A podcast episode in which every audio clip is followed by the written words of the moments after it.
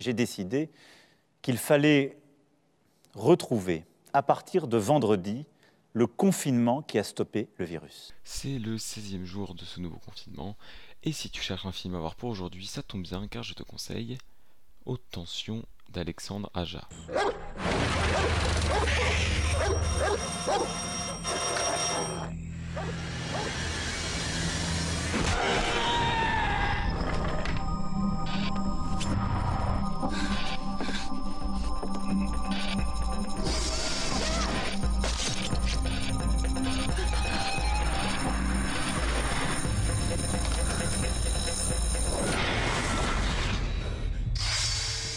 Tension, c'est le deuxième long métrage réalisé par Alexandre Aja et c'est le film qui va le faire partir aux États-Unis. Parce que oui, Alexandre Aja ne réalise plus en France mais aux États-Unis. Parce que Haute Tension, ça a un peu été pas un bide mais ça a pas très bien marché en France.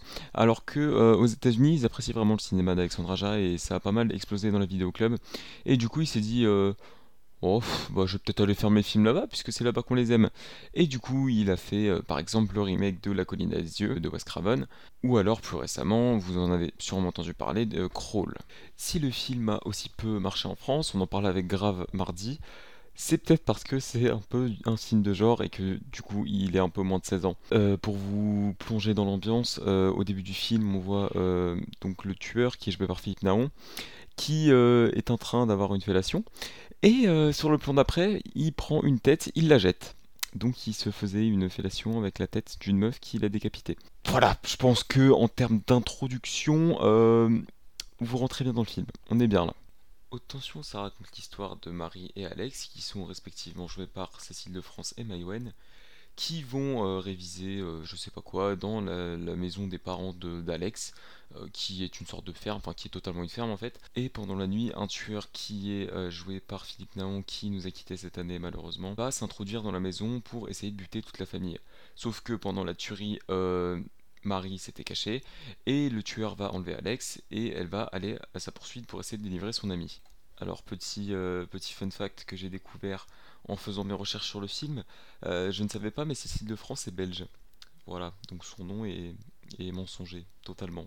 Haute Tension, c'est un film à twist. C'est un film qui contient un retournement de situation à la fin. Et pour être honnête, c'est un des twists qui a le plus fonctionné sur moi. Et c'est un des twists qui m'a mis le plus mal. Alors apparemment, si on analyse bien le film, euh, il y a des indices, et c'est vrai qu'en y repensant, il y a des indices, mais, euh, mais, mais je sais pas, j'ai pas forcément fait attention, du coup j'avais vraiment pas vu venir.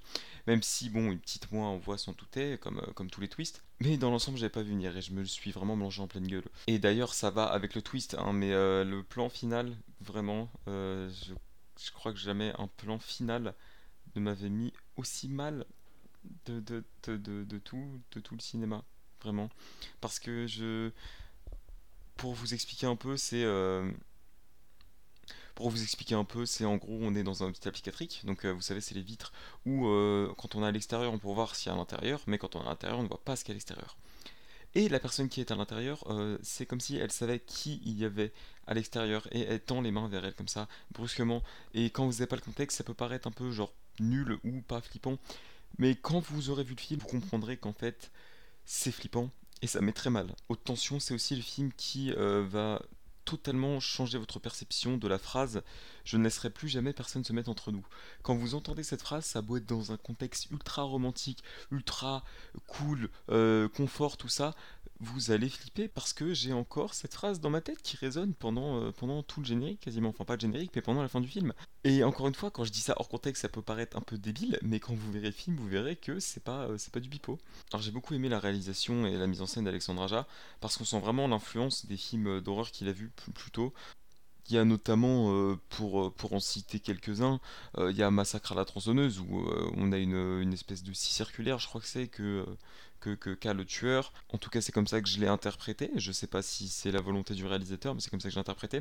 Et du coup, quand on a un film d'horreur par un passionné d'horreur, c'est vrai que euh, déjà on part bien parce que forcément il va y mettre du cœur, il va essayer de faire ça bien et aux tensions c'est très réussi. Parce que même si des fois on se dit ah il va se passer ça, il va se passer ça, la mise en scène arrive toujours à euh, nous surprendre en fait et à amener euh, des meurtres tous plus violents que les autres. Et même s'il y a des fois où on se dit, ok, il va se passer ça, et il se passe ce qu'on pense, en fait, c'est tellement bien amené au niveau de la mise en scène que c'est pas un problème, qu'on est quand même surpris. Euh, l'important, c'est pas ce qui va être amené, mais plutôt comment ça va l'être. Alors, euh, quelques anecdotes que j'ai lues euh, en faisant mes recherches. Philippe Naon a pendant longtemps refusé le rôle parce que il venait de faire son personnage du boucher dans Seul contre tous de Gaspard Noé, qu'on avait retrouvé dans Irréversible en plus. Euh, donc euh, il avait un peu une image de psychopathe. Euh, et, donc jouer un tueur, il n'était pas très chaud, mais bon, au final, il a fini par accepter, et heureusement parce que sa performance est excellente. Cécile de France, quand elle fait ses cascades en voiture, il n'y a pas eu de doublure, elle les a fait elle-même. Et, apparemment, bon, ça a juste confirmé ce qu'on voit dans le film, mais les conditions de tournage étaient vraiment affreuses pour les deux actrices parce qu'il il y a beaucoup de moment où elles étaient pieds nus en pyjama avec du faux sang sur elles. Euh, Maïwen, elle avait, euh, je sais pas comment on appelle ça, mais enfin des trucs euh, dans, la, dans la bouche pour, euh, pour les, les prisonniers en fait, ou même les animaux, pour pas qu'ils. C'était pas, c'est pas une muselière, mais enfin bref, vous verrez en regardant le film. Et du coup, ouais, les conditions de tournage étaient affreuses, bien qu'il ait duré que 6 semaines, ça a dû être vraiment compliqué. Après, c'est un avantage et un inconvénient à la fois parce que quand on est comme ça, ça plonge plus facilement dans l'ambiance du film, c'est plus facile de jouer la peur.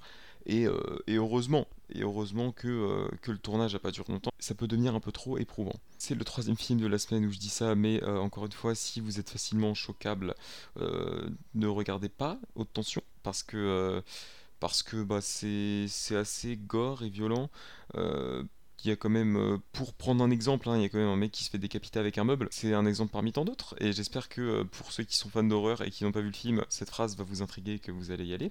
Mais bien sûr, Haute Tension n'est pas, euh, n'est pas parfait. Évidemment que le film a des défauts, comme la grande majorité des films. Mais franchement, c'est un film qui est extrêmement bien scénarisé, où il y a extrêmement d'inventivité sur les meurtres, où on va trouver des façons plus originales de les amener.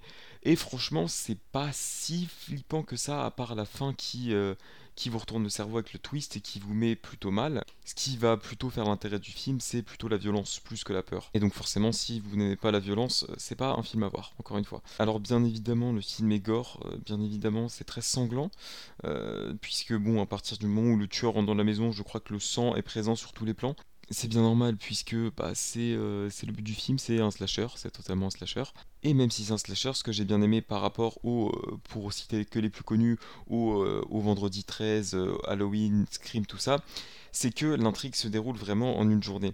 C'est-à-dire qu'elles arrivent environ en fin d'après-midi dans la ferme, que le tueur vient la nuit et que en fait toute l'action se déroule la nuit et que le matin c'est fini. Même si c'est pas un point négatif dans tous les slashers que j'ai cités avant, il n'y a pas tellement par exemple de scènes où, euh, où on les voit parler toutes les deux à part au début. Enfin je veux dire à partir du moment où tu es rentré, c'est vraiment de l'attention tout le temps et du coup le film porte très bien son nom puisque euh, bah, à partir du moment où le tueur rentre dans la maison, le film arrive à maintenir une tension constante et je trouve ça très très fort. Le film a un petit budget d'environ 2,2 millions euh, d'euros. Franchement je trouve qu'il est super bien géré parce que tout ce qui est au niveau du sang, tout ce qui va se passer autour des meurtres, tout ça. Je trouve que c'est franchement réaliste comparé à, d'autres films. Et la performance des acteurs est franchement convaincante. Euh, alors je suis pas hyper fan euh, de Mai Wen dans ce film, mais il faut reconnaître qu'elle joue franchement plutôt bien. Et, et, je parle même pas de Cécile de France, qui est vraiment sublime le film, et de Philippe Naon qui ne parle presque jamais, qui a très peu de dialogue, et qui en impose tellement par sa, juste par sa présence que franchement son jeu est génial. J'aime beaucoup conseiller des films euh, qui ont une excellente photographie selon moi. Euh, Haute tension, c'est pas spécialement le cas. Même si j'ai beaucoup aimé la photographie, on va pas se mentir, euh, c'est pas non plus exceptionnel comparé à, une photographie d'un film de Gaspard Noé ou de Grave ou toutes ces choses-là.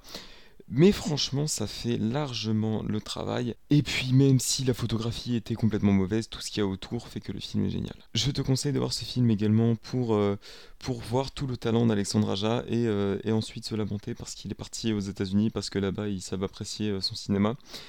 Et, et, malheureusement, c'est un peu le problème des films de genre en France, on en parle avec Grave, ça marche beaucoup mieux à l'étranger qu'ici. Euh, et, c'est fortement dommage parce que ça nous prive d'une diversité dans le cinéma français, puisque euh, bah forcément, si le film marche pas, ça donne pas forcément envie d'en refaire. Et c'est plutôt dommage parce que du coup, ça alimente les clichés de ah ouais, le cinéma français, c'est juste des comédies de merde. Clichés, bien évidemment, que j'essaie de démentir tout au long de la semaine. Le cinéma français, si on est un minimum curieux, c'est formidable. Alors j'ai fortement hésité à vous faire cet épisode tout simplement car le film n'est disponible euh, qu'à la location sur Bbox VOD et que donc si vous voulez le trouver légalement euh, c'est très compliqué si vous n'avez pas le DVD mais j'ai tellement aimé ce film que je me suis dit bon allez euh, je fais quand même l'épisode même si c'est compliqué à trouver. Voilà, c'était tout pour moi. si tu n'as pas été convaincu ou si tout simplement tu veux quelque chose d'un peu plus léger, je te donne rendez-vous demain pour une nouvelle recommandation.